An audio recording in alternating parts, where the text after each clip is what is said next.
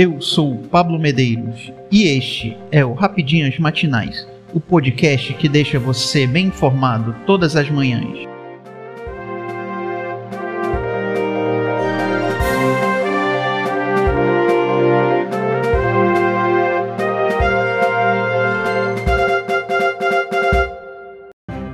Segunda-feira, 3 de outubro de 2022. Vamos às principais notícias. Bolsonaro e Lula se enfrentam no segundo turno.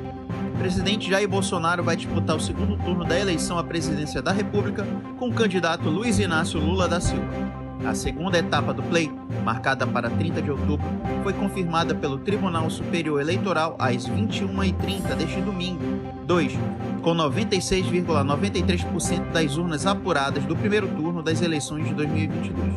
Segundo dados do tribunal, com 99,98% da apuração concluída, o petista recebeu mais de 57 milhões de votos, o equivalente a 48,43% do eleitorado brasileiro.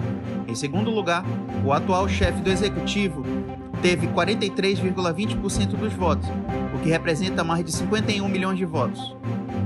Os votos em branco somavam 1,59% e os nulos 2,82%. Na sequência, Simone Tebet ficou com o terceiro lugar e recebeu 4,16% dos votos. Já o candidato Ciro Gomes somou 3,04% e ficou em quarto lugar.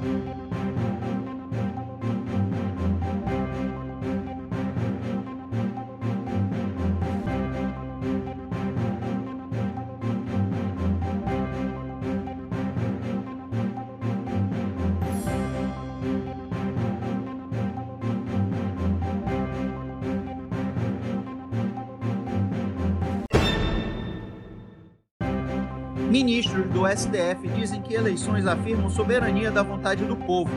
Desde domingo 2, a presidente do Supremo Tribunal Federal, ministra Rosa Weber, votou em uma escola em Brasília. Na saída, ela ressaltou a importância do processo eleitoral como forma de garantir a democracia com respeito à vontade do povo brasileiro. Hoje é um dia muito importante para nós, brasileiros e brasileiras, porque é um dia que nós estamos celebrando a democracia. Essa democracia que nos une nas nossas diferenças e que o povo, de uma forma consciente e independente, define os destinos do país via afirmação de sua vontade soberana. E eu desejo sinceramente que no futuro nós olhemos para esse 2 de outubro de 2022 e concluirmos que ele representou uma afirmação do nosso Estado democrático de direito. O ministro Luiz Roberto Barroso, vice-presidente do STF, também voltou na capital federal e ressaltou que o próximo presidente da República terá que buscar alianças para unir o país. O próximo presidente, seja quem for eleito, devia fazer um discurso agregador e procurar consensos mínimos que possam agregar as pessoas de diferentes convicções do país.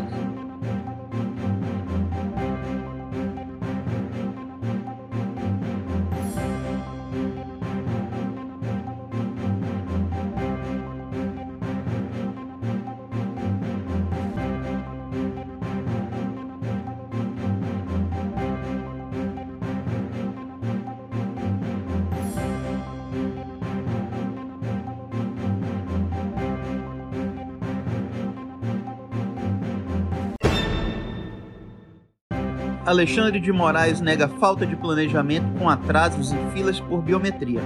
O eleitor que passou horas na fila para votar no último domingo 2 saiu reclamando da falta de planejamento da Justiça Eleitoral. Muita gente, inclusive, desistiu da chance de escolher os seus representantes porque não conseguiu esperar. O Tribunal Superior Eleitoral, no entanto, avalia que não houve nenhuma intercorrência grave nas eleições de 2022, que alterações que foram feitas no processo eleitoral garantiram mais segurança presidente do TSE, o ministro Alexandre de Moraes, rebate críticas e nega a falta de planejamento. Aqueles eleitores e eleitoras que estavam na fila até às 17 horas tiveram a oportunidade de votar normalmente. Não houve nenhum atraso para apuração e totalização dos votos. Nós começamos às 17 horas, encerrada a votação, já começamos a totalizar. Somos uma das quatro maiores democracias do mundo e a única democracia que apura todos os votos no mesmo dia, declarou Moraes. Segundo o TSE, mudanças podem ser analisadas já avisando o segundo turno das eleições para evitar os problemas que aconteceram no último domingo 2. Moraes também tentou repassar responsabilidade, ressaltando que talvez uma das saídas seja o eleitor evitar os horários de maior movimento. Ele admite que também houve problemas por conta da chamada prova de vida do INSS. Apesar das críticas, Moraes disse que o processo foi positivo. Nós tivemos um dia de eleição na absoluta tranquilidade, que não significa, obviamente, que não houve intercorrência, como em qualquer outra eleição. Mas chegamos ao final desse dia com a certeza de que a Justiça Eleitoral cumpriu novamente a sua missão constitucional de garantir segurança e transparência nas eleições, afirmou o ministro.